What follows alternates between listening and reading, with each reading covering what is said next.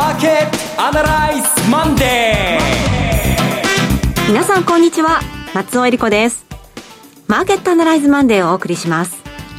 パーソナリティは金融ストラテジストの岡崎良介さん。岡崎良介です。今日もよろしくお願いします。そして株式アナリストの鈴木一之さんはお電話でのご出演です。鈴木さん。おはようございます。鈴木一之です。よろしくお願いします。よろしくお願いします。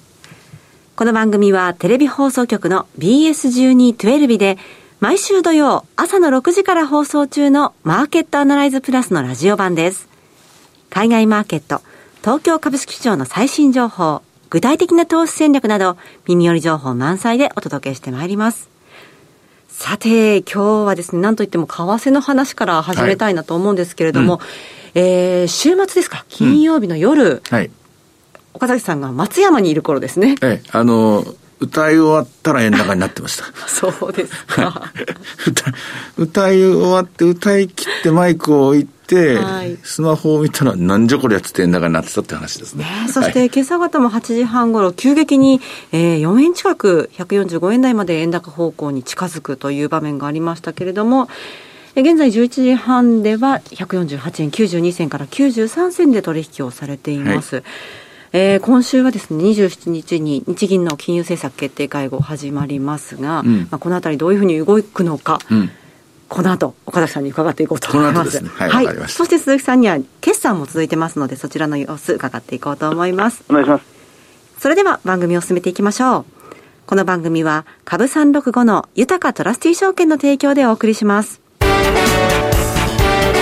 今週のストラテジー。このコーナーでは今週の展望についてお話しいただきます。まず先ほどご指摘のあった為替について円高、この介入でしょうね、あったんでしょうが、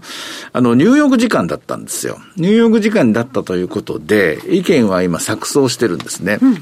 で、実際に手を下したのが誰かというのが、ここ問題なんですよ。はい。あの、ドルを売ったのが誰かっていうのは、まあ、日銀だと一般的に思われてますけども、日銀とはいえ、ニューヨーク時間ですから、ニューヨーク連銀が行ったんじゃないかと。ほう。ね。ニューヨーク連銀が行うっていうのは、ニューヨーク連銀にはオプションが2つあって、1つは自分の意思で介入するっていうケースですね。もう1つは委託委託介入って日銀に頼まれて日銀の代わりにやりましたと。いう、これでパターンが A と B に分かれるわけですね。でも A の可能性はおそらくないだろうと。A の可能性、つまり FRB が自分から自分の意思で介入したとしたら、これは協調介入ですから、この145円程度で収まるわけないので、もう一気に130円台に入ってると思いますから、で、ましてや、FRB が円高について、あえっと、ドル高についてはですね、日銀のせいでしょうってって、議事録で書いてるわけですから、ね、A はないなと。はい、B はあるかもしれないです。B の場合は、日銀が FRB に介入してくれよと。で介入した場合は、これは、えー、アメリカの傘下の銀行ですね、FRB 傘下の JP モルガンとかウェルスファーゴとか、えー、バンカーメとかですね、この辺に介入してきますから、これはこれでちょっとした大騒動になるんですよ。でも真相はまだ確かめられていません。あの、何せですね、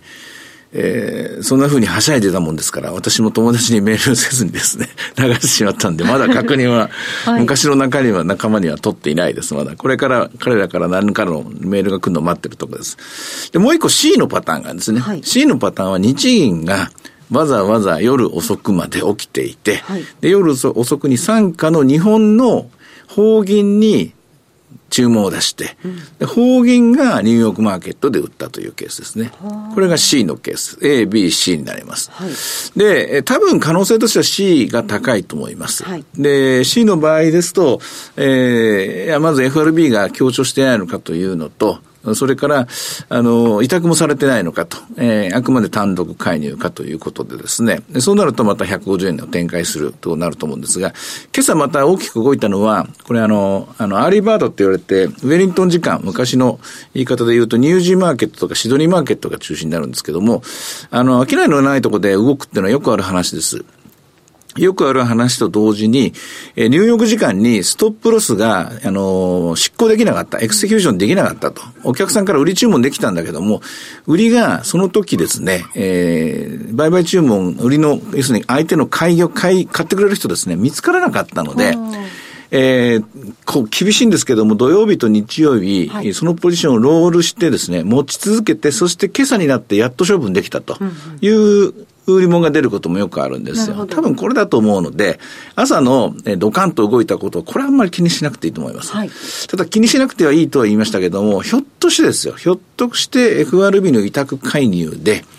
で、アメリカの銀行が動いている、その情報が駆け巡って売られたのなら、ちょっとこれは注意が必要です。はい、まあ、今後おそらく、今日中には、えー、地球一周する間には、えー、委託介入か単独介入かっていうのははっきりしてくると思います。で規模については、これまた、この間もそうでしたけども、月末までわかりませんのでね。なんだかんだ言ってもしょうがないです。ただまあ、意図は見えたなと。前回146円、今回152円ですね。6円刻みなのかとかですね。まあ、あとは時期の問題とかですね。そういう意味ながら、やっぱり150円台っていうのは、これ、国家的な問題ですし、はい、あの、え経済学者が何を言おうと、エコノミストが何を言おうと、えー、国家的に問題にはもうなってるわけなんで、うん、あの、そんな偉い人の意見よりも、こういう時はですね、みんな、つまり一般、一般的な人々が何を言ってるかの方が大事で、まあ、それが要するに国会で言われてるかどうかが大事で、NHK が取り上げるかが大事で、そういったことの方が大事なんですよ。理屈がどんどんと。例えば、今週ですね、日本銀行が金融政策決定会合をして、え総裁が記者会見を出して、展望レポートと出さ出されますけども、それは何の意味もないですよ。あ、意味はない何の意味もないです。うん、あの、通貨というのは、これは国家の権利ですから、え通貨がどこまで売っていいのかというのは、まあ、えー、売られた方がいいんだと、この国はダメなんだという人は何パーセントかいることは事実だけども、しかしそれを政府が認めるわけはありませんので、財務大臣が認めるわけありませんので、窮地に立たされることは間違いありませんので、はい、このままずるずるといけば支持率が下がり続けることも間違いありませんので、やっぱりこれは戦うんでしょう。戦うときに、日銀が政府の味方なのか敵なのかと。はい、これがまあ今週はっきりしてくると。敵ならば敵で、為替の方は容赦なくまた150円買ってくると思います。これが為替についてですね。はあさてまあ、そういう状況の中で、日本株はどうなのかというと、そうですね。えー、これはもう、あの、いわゆる慣れてきたという展開になってきましたね。ほえー、慣れてきたっていうのは、例えば、為替の円安にも慣れてきた、うん、アメリカの金利上昇にも慣れてきた。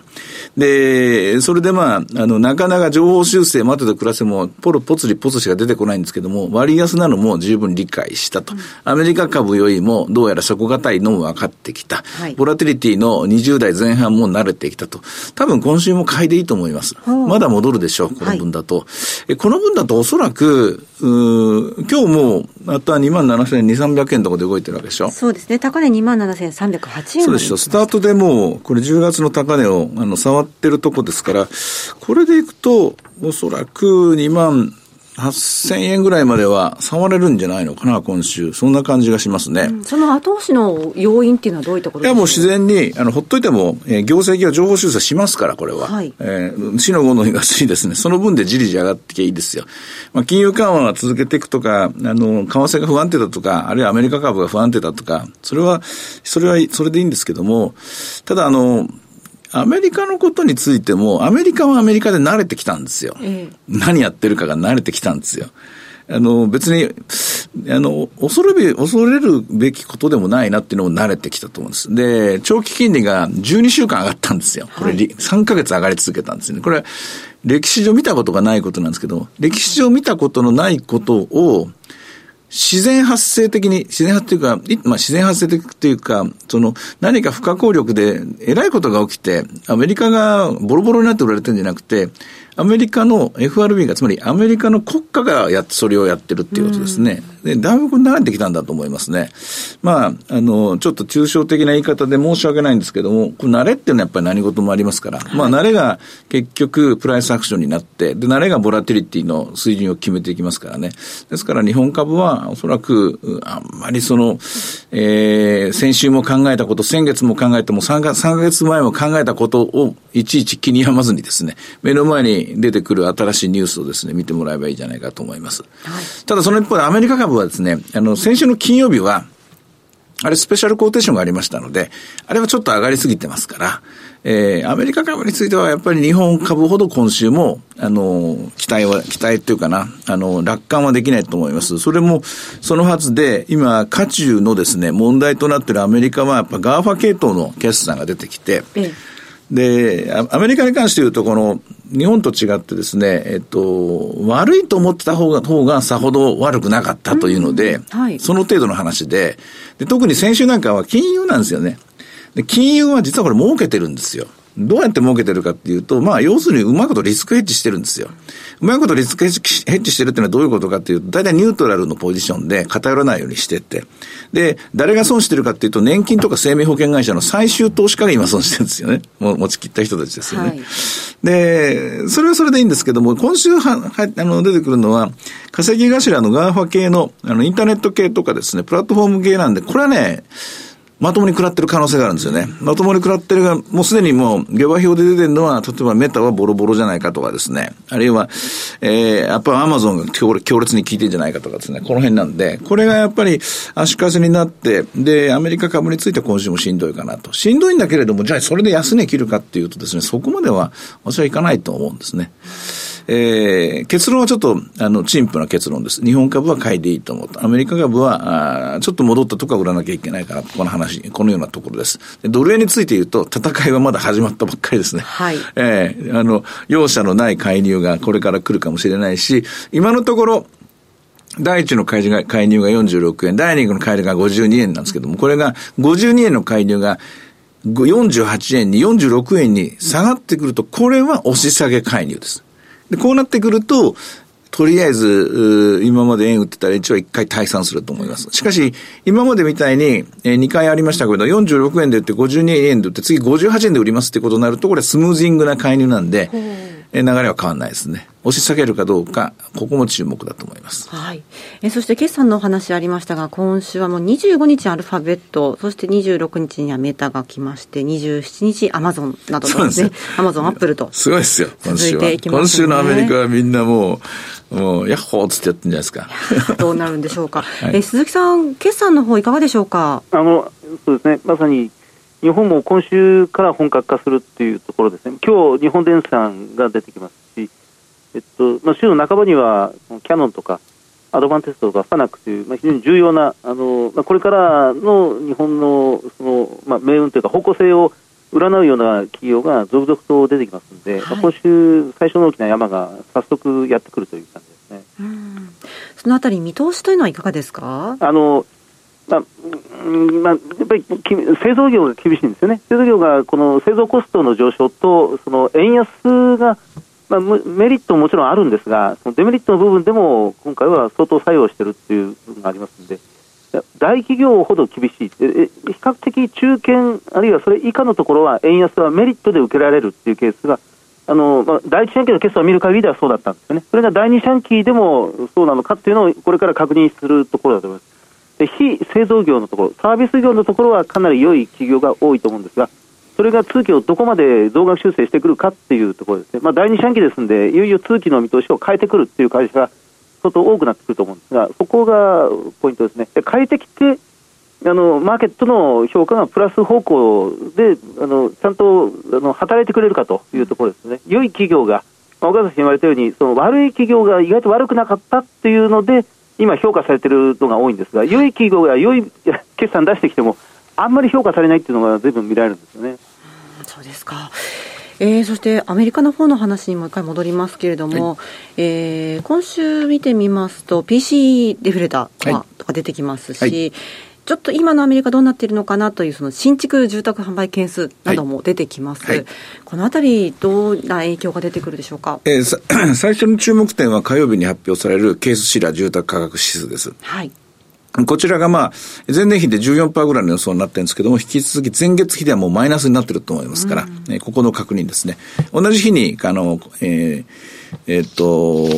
なんだっけ、カンファレンスボードか、はい、この発表もあるんですけどね、これは100超えてりゃまあいいかなっていう感じですね。PCA については金曜日なんで、日本はもうショー終わった後なんでですね、はい、なんだかんだ言ってもしょうがないんですが、まあこれも一応、あの、上が、そんなに上がってなきゃいいんですけどね、あの、コアのデフレーターが、あの、9月分が CPI 上がりましたから、えー、一緒になって上がっちゃうんだろうなって言われてるんですけども、まあそんなに極端に上がってなきゃいいなという期待が一つと、えもはやその財の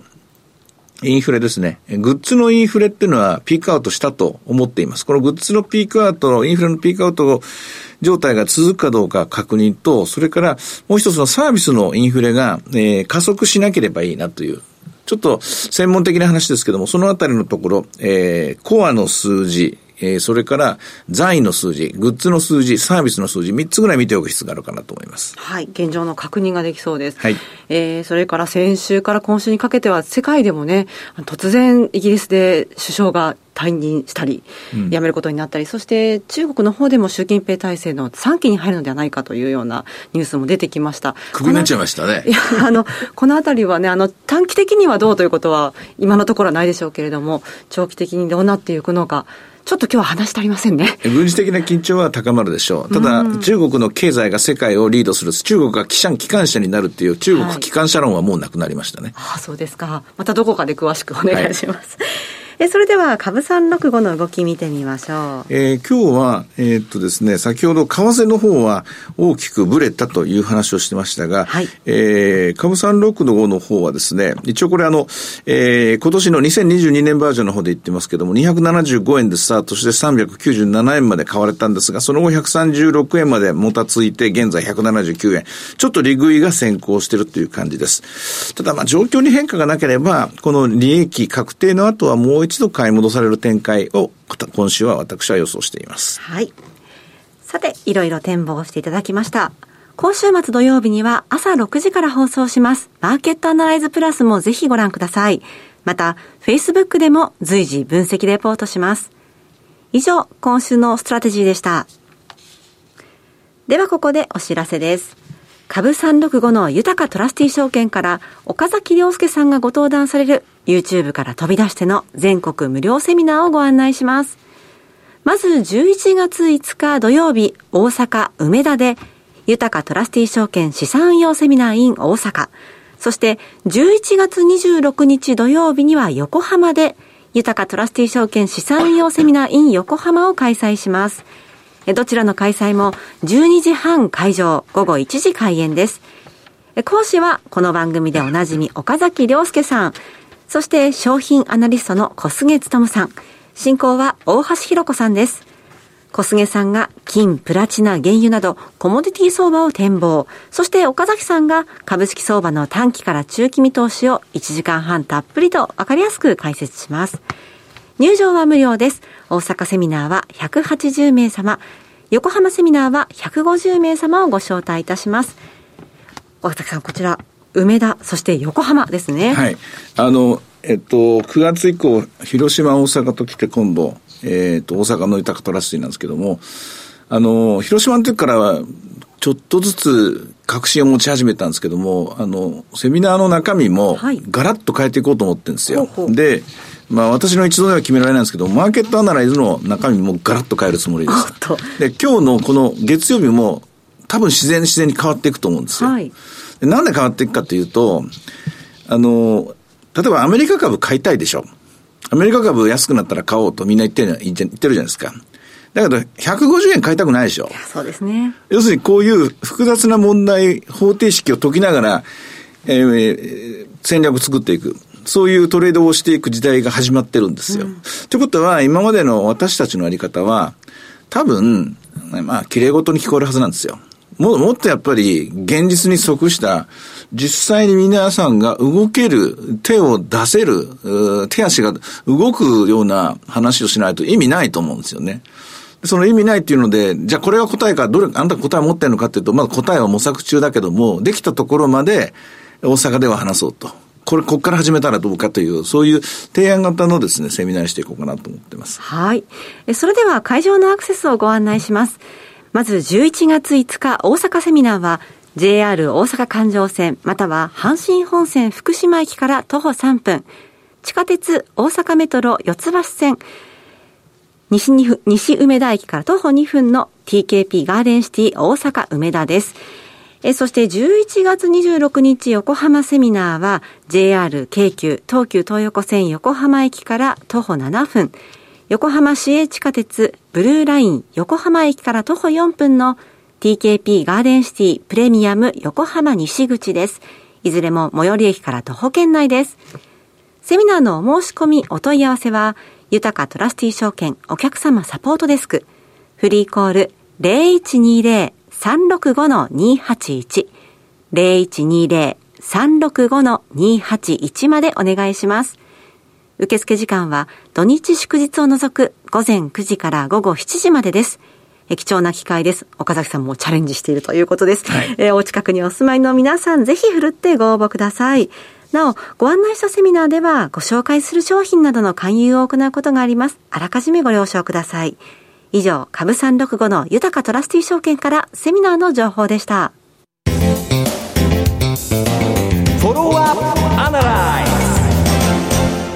それでは鈴木さんの注目企業の時間です。鈴木さんお願いします。はい。えっと、今日注目したい銘柄としては、あの、ソシオネクストです。えー、銘柄コード6526のソシオネクストです。もう今やこのマーケットのこの注目を一心に集めていると言ってもいいぐらいに、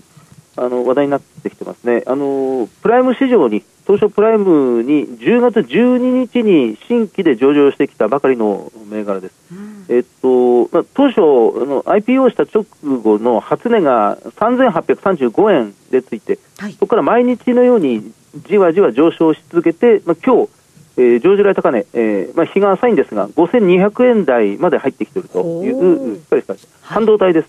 半導体のチップを作る会社っていうのは、日本ではもう今や数少なくなってしまってるんですが、この会社はかつて富士通とパナソニックのあのから切り離された半導体会社が統合して、えー、ソシオネクストとして今、上場してきたという会社ですね。あのえっと、ファブレスです。あの設計をするだけ、まあ、クワルコムみたいな会社ですね。で、作るのは別の委託先の提携企業にお願いするという会社です。で今週金曜日にあの上場して最初の決算発表を行いますので、えー、まだ具体的な数字というのは、この上場前の、えー、目論見書みたいな、まあ、そういうその少し前のデータしかないんですが、はい、今、時価総額が1700億円ぐらいです。で、売上が、会社側の今期の予想、2023年3月期の売上予想がちょうど1700億円。ですから、時価総額と今期の会社側の売上予想が、まあ、ほぼ同じですね。だから PSR、株価売上高倍率で今1倍ちょうどぐらいというところになります。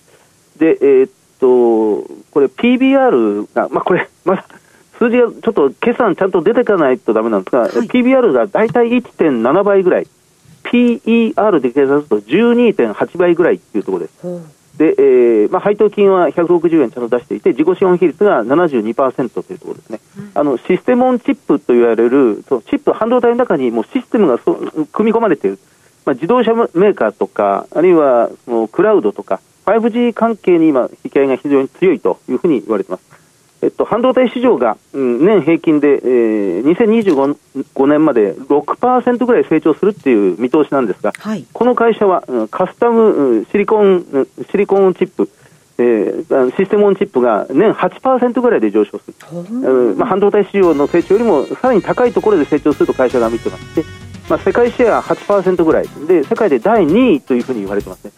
結構、有望企業はいよいよ出てきたなという気がいたします。ソシオネクストです。今週の初めての決算発表も楽しみに見てみたいなと思います。今日ご紹介したのはソシオネクストでした。さてマーケットアナライズマンデーはそろそろお別れの時間です。ここまでのお話は岡崎良介と鈴木一之とそして松尾英里子でお送りしました。それでは今日はこの辺で失礼いたします。さようなら。この番組は株三六五の豊かトラスティー証券の提供でお送りしました。